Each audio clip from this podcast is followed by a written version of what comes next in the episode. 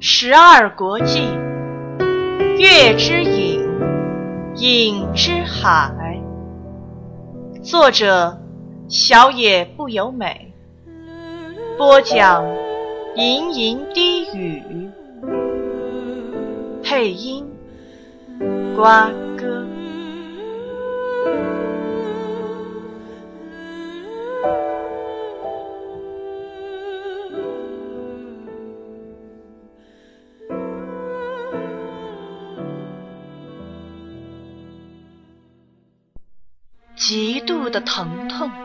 杨子醒来，赶忙张开眼睛确认一下手的状况。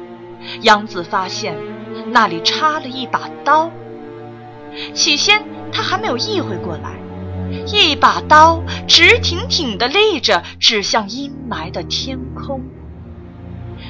刹那之后，痛楚回到他身上，刀将杨子的手钉在地上。细长的刀身深深地穿过手臂，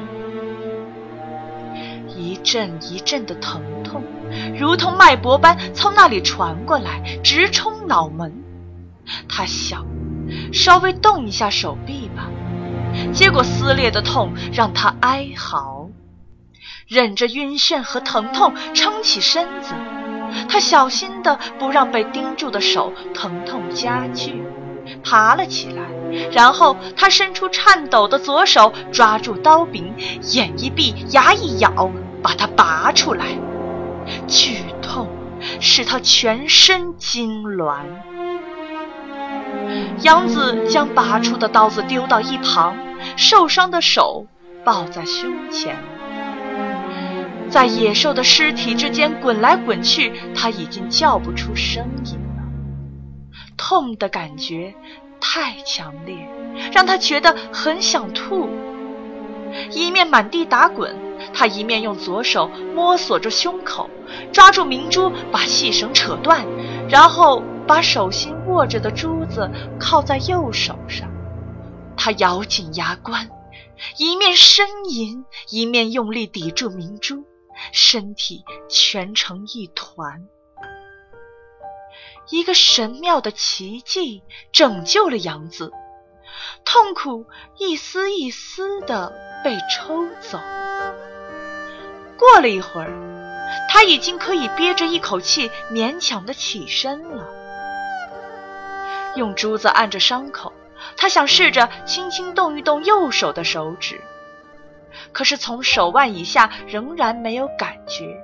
于是只好拿左手帮右手握着明珠。杨子躺在地上，抱着右手，微微张开眼睛看天空。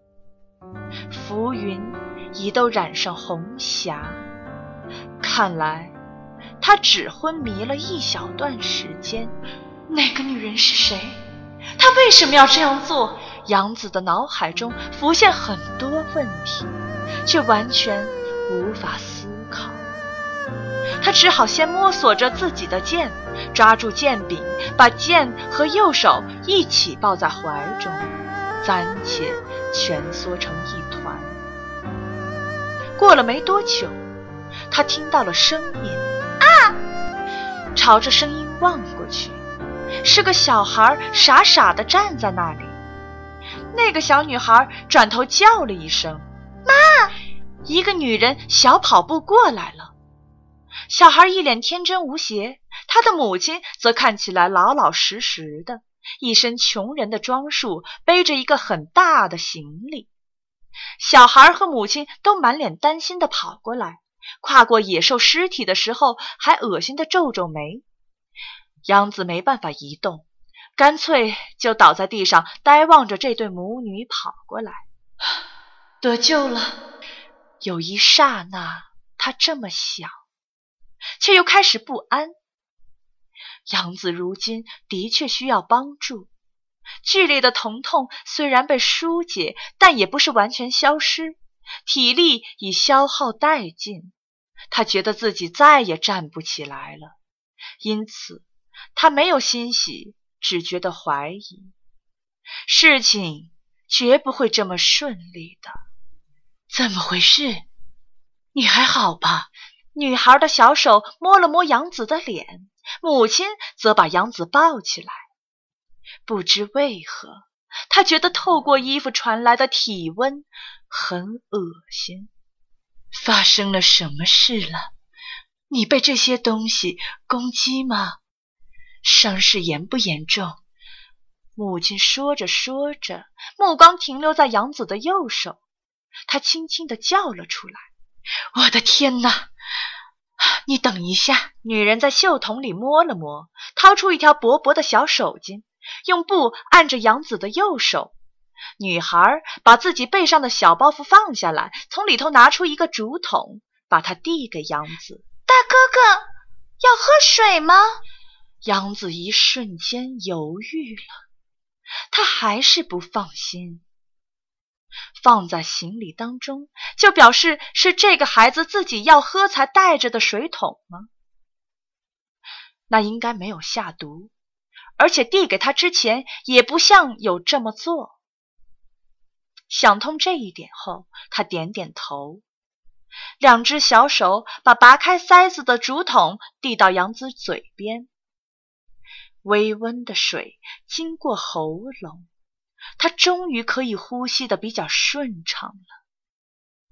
那个母亲问杨子：“你应该饿了吧？”虽然现在感觉不到任何饥饿感，但杨子知道自己是很饿的，于是点了头。你有多久没吃东西了？回想那个数字太麻烦，杨子不语。妈，我没有炸馒头。啊，不行不行，那种东西吞不下去，给他吃糖。好，小女孩把母亲放下来的行李打开，篓子里面装了大大小小的壶。女孩用棍子从里面挖出麦芽糖来。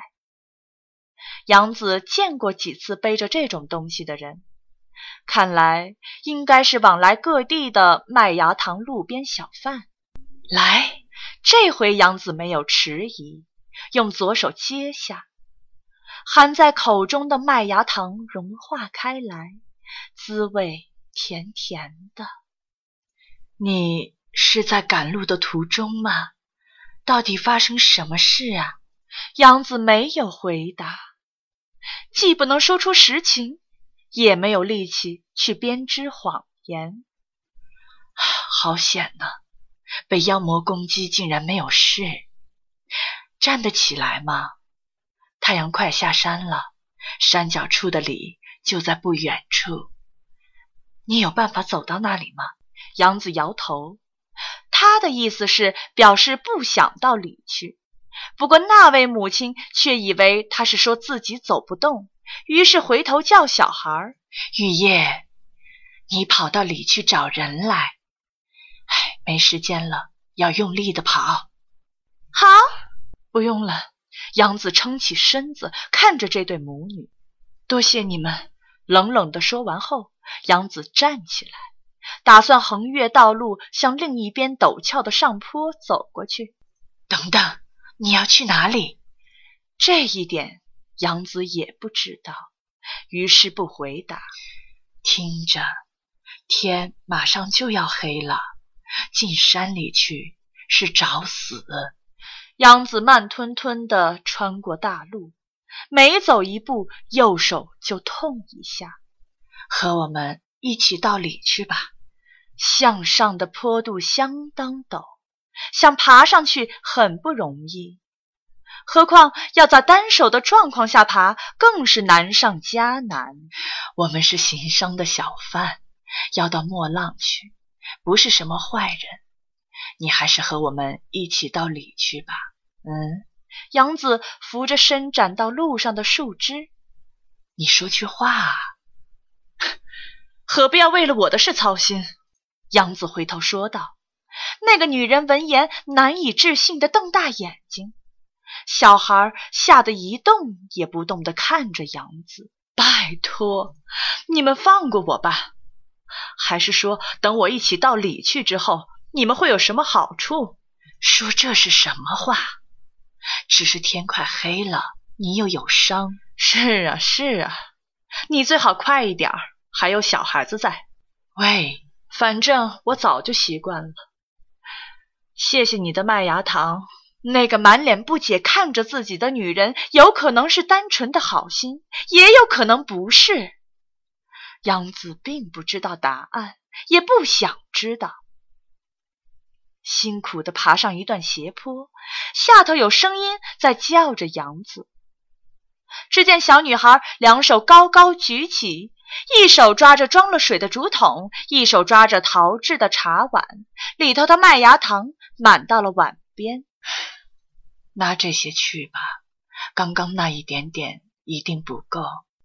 杨子望着那位母亲，但没关系，快走吧，雨夜。女孩受到催促，于是拼命伸直背脊，将东西放在杨子脚边。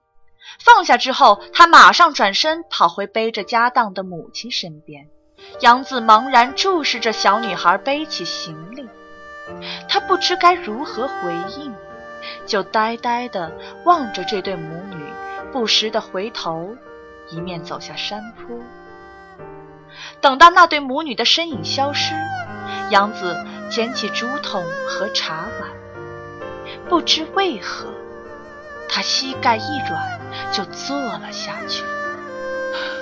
我这样做是对的，没有人能保证那对母女确实是善良的。到了礼后，他们说不定会态度一转。就算态度没变，等他们知道杨子是海客，就会去报告官府吧。不管心中有多少歉疚，他还是要小心为上，不可以相信别人，不可以有所期待。一时疏忽，必定会尝到苦果。人家说不定是真的要帮你。又听见那个刺耳的声音了。杨子头也不回的回答道：“说不定是圈套。说不定以后再也不会有人帮你了。说不定他根本就不是要帮我。凭你现在的身体和手的状况，可以熬过今晚吗？”总会有办法的。要是跟着他们去就好了。我一个人就够了。你可是把唯一一次空前也是绝后的援助给白白浪费掉了。住口！他回头用力一扫，猴子的头已经不见了，只有咯咯咯的笑声在斜坡上方的杂草中渐渐消失。杨子不禁又回头看着路，有小小的黑色痕迹落在暮色中的马路上。第一场雨开始下了，那一夜前所未有的煎熬，体力已耗尽，冰冷的雨夺走体温，对人而言是痛苦的夜，对妖魔而言却更适合活跃。紧贴在身上的衣服妨碍活动，瘫软冻僵的身躯完全不听使唤。右手虽然恢复了一点感觉，但根本毫无握力。要用那只手去拿剑，简直比登天还难，更别提剑柄被雨水弄得滑溜不堪。四周一片漆黑，敌人的状况难以看清。而且来袭的妖魔虽然小，数量却很多。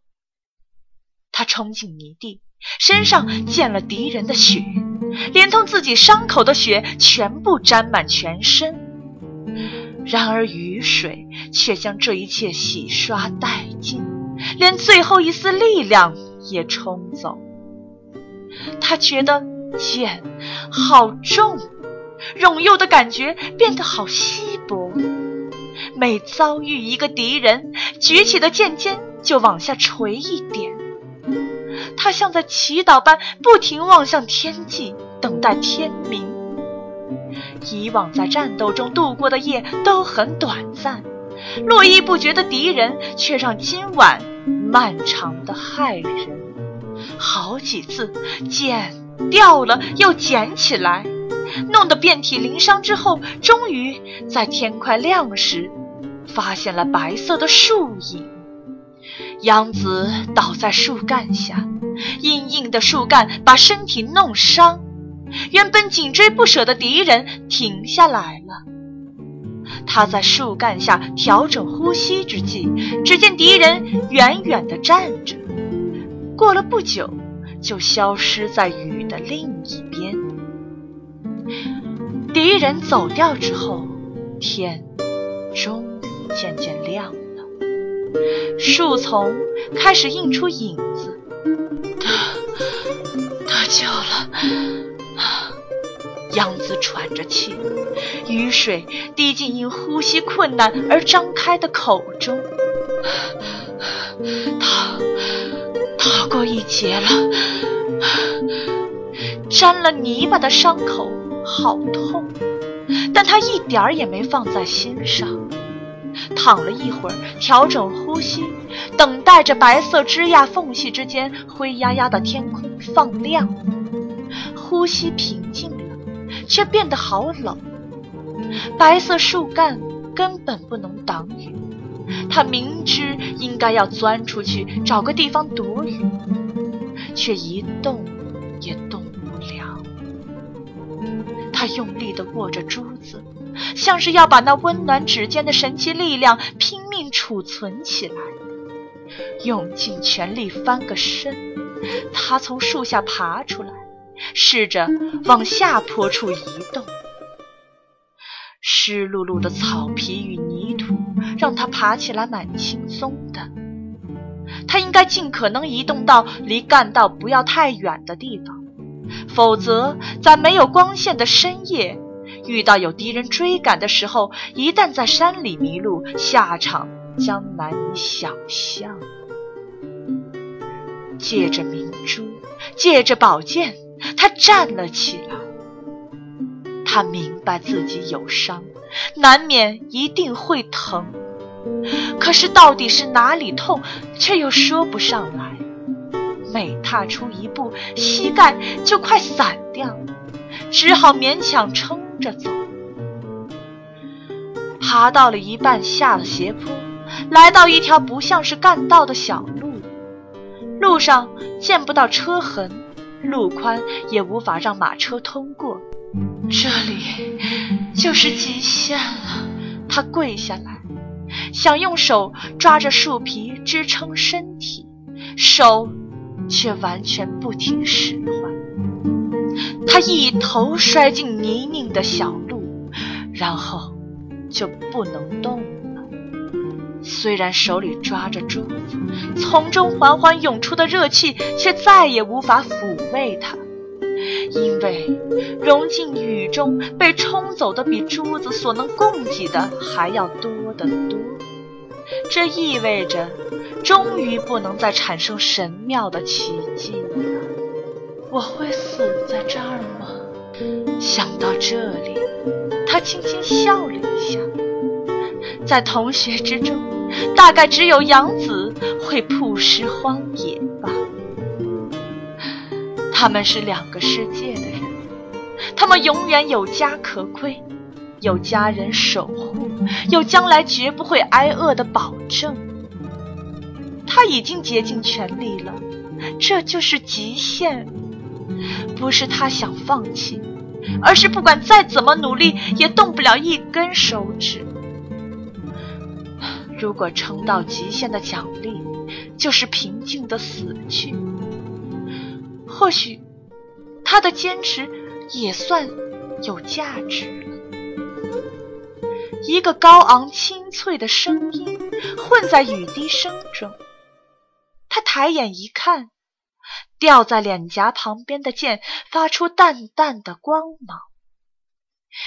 因为脸趴在地上，从杨子的角度，剑身不是看得很清楚，但透过雨滴，还是可以看见朦胧的影子。中岛是个只听见一个男人的声音说：“是杨子的导师坐在那里，不过看不出是什么地方。”中岛是个很乖、很认真的学生，对导师来说，再没有比他更让人放心的学生了。导师对着某个人讲话，另一个人的声音传来，是个浑厚的男声：“有没有听说过他和品行不良的人来往？没有，真的没有吗？”导师耸耸肩：“中岛是个完美的好学生。”从来不需要担心他的日常生活，或是他会不小心误入歧途。有个奇怪的男人进到学校来，对吧？没错，不过中岛和他好像并不认识。当然，实际情况到底如何，我就不得而知了。毕竟中岛有些地方是很难以琢磨的，难以琢磨。导师正色地说。也许有点措辞不当，我不太会形容。中岛是个好学生，和同学相处的不错，和父母的关系也很好，但是这样是不合理的。哦，以我的身份说这些或许不合适，不过对于一个学生该有的样子，老师有老师的观点，朋友。有朋友的观点，而父母也有父母的角度，每个人都会主观的将印象套在上面，而这三者是不可能会一致的。如果符合了老师和父母的期待，那同学就会觉得你很逊。一个在任何人眼里都很好的人，不就代表他是迎合了每一个人吗？由这点看来。中岛和大家都相处的不错，换言之，就是他和任何人都不特别亲近。他对大家来说就只是配合度高，但再进一步就没有了。老师，您的看法呢？导师稍微板起面孔。老师说，身为一个老师，我还是觉得那种多多少少会让我头痛。要花心思照顾的学生比较可爱，虽然我认为中岛是个好学生，但是等他毕业了，我也会忘记他吧。要是十年之后开同学会，我想我一定不会记得他。嗯，原来如此。中岛到底是故意装成那个样子，还是想当乖孩子却做得太过火？我也不清楚，如果他是故意装出来的，那我实在是猜不出他背地里会做出什么事。如果他不是故意的，有朝一日等他觉醒的时候，应该会感到极度的空虚吧。要是他怀疑起自己的价值，觉得空虚而跑掉，我也不觉得奇怪。杨子呆呆地看着导师的身影。影子越来越淡，继而出现的是一个少女，她是和杨子比较要好的一位同学。据说你和中岛的感情还不错。被这样一问，女孩露出不悦的眼神。并没有，我们不算特别要好。是吗？我们在学校是会聊聊天，不过并不会约在校外见面，也不会打电话到对方家里。朋友多少都会这样吧，所以我们不过是一般同学的来往范围。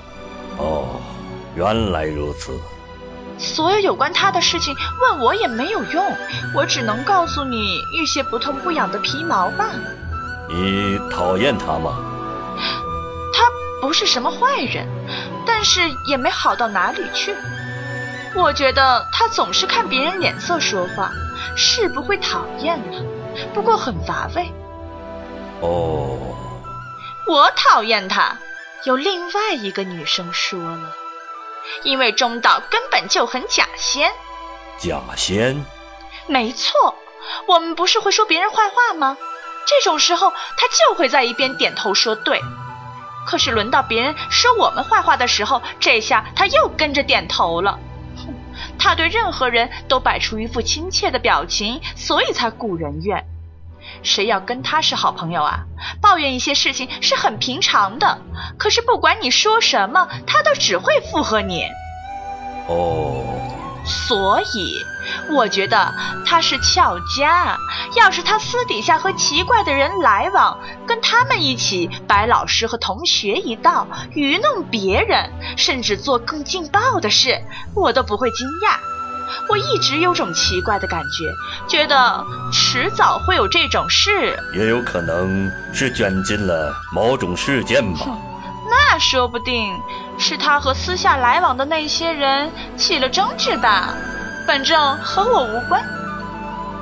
我恨死他了。又有另外一个女生说：“说老实话，他失踪简直大快人心。”听说你在班上受人欺负了吧？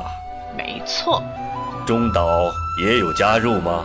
当然有，他和大家一起排挤我，自己竟然还装出装出一副乖宝宝的样子。哦，他们都会对我说一些很过分的话，对吧？这种时候，中岛就不会主动参加他们，还装得一脸自己很讨厌这些事的表情。我觉得他这一点有够卑鄙的。原来如此。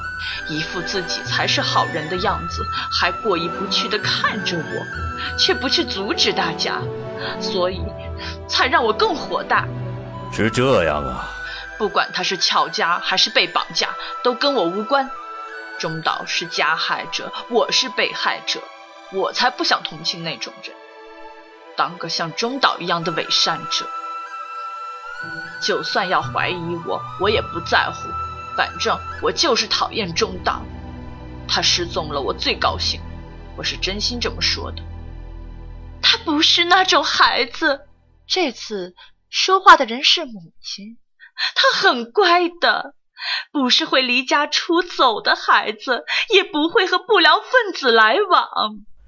可是我听说杨子对家里颇有不满，母亲瞪大眼睛。养子吗？那是不可能的。听说他常向同学抱怨，说爸妈管教太严。我们偶尔是会骂骂他，可是做父母的本来就该这样吧？不会的，不可能。那孩子一点儿也没有不高兴的样子。那他离家出走的理由，你有什么头绪吗？没有，他应该不会做这种事才对。你猜得出去学校找杨子的男人是谁吗？不知道，他不是会和那种人来往的孩子。那你就猜想，他为什么会不见？一定是放学的路上 被某个人。很遗憾，并没有这样的迹象。我们认为杨子是和某个男人一起离开教师办公室。然后到某个地方去了，看起来他并不像是被别人强迫拉走的。也有些老师说他们看起来很熟。母亲低下头。据说杨子表示他没见过那个人，但即使没见过，他们之间说不定还是有某种关联，比如有共同的朋友之类的。总之。我们会先展开搜索。杨子真的对这个家有所不满吗？据说是的。母亲把脸盖起来，看起来不像有不满呢。我觉得他不是会离家出走，会在背地里和坏朋友来往的孩子，也不是会卷进奇怪事件的小孩。孩子们多半不会让爸妈知道自己真正的想法。去左邻右舍打听一下，大家都觉得我们家杨子真是聪明乖巧。现在想想，或许我早该看出这样不对劲了。小孩不能老是依照父母心中完美的方式来教育，像我们家的小孩，就是个皮到不行的捣蛋鬼。唉，或许是吧。那孩子总是很乖，对爸妈客客气气的。没想到一不小心就被骗了。太信任孩子是会害了他呀。妈，不是的，欲哭无泪。他想反驳，却发不出声音，只有嘴巴喃喃的动着。这时，幻影突然消失了，旁边有个水坑，杨子的脸则一半趴在泥巴里，但他再也没有余力站起来了。任谁都无法想象，杨子如今竟然处在这种状况。杨子心想：你们根本不了解，竟然随便批评我。他被丢进这个世界。忍饥受苦，遍体鳞伤，连站都站不起来。即便如此，他还是想回家。为了这个理由，才咬紧牙关一路走来。但是说实话，杨子在故乡所拥有的，就只有这样的人际关系。我要回到哪里去？没有人在等候。没有任何属于杨子的东西，大家都不了解杨。欺骗、背叛，如此看来，这里和那里又有什么分别？其实我早就明白了，但杨子还是想回去。他突然想笑。试着大声笑笑看，被雨水冻僵的脸，却完全笑不出来。他也想哭，泪水却已流干。无所谓，全都无所谓了，因为很快的，一切。都将结束。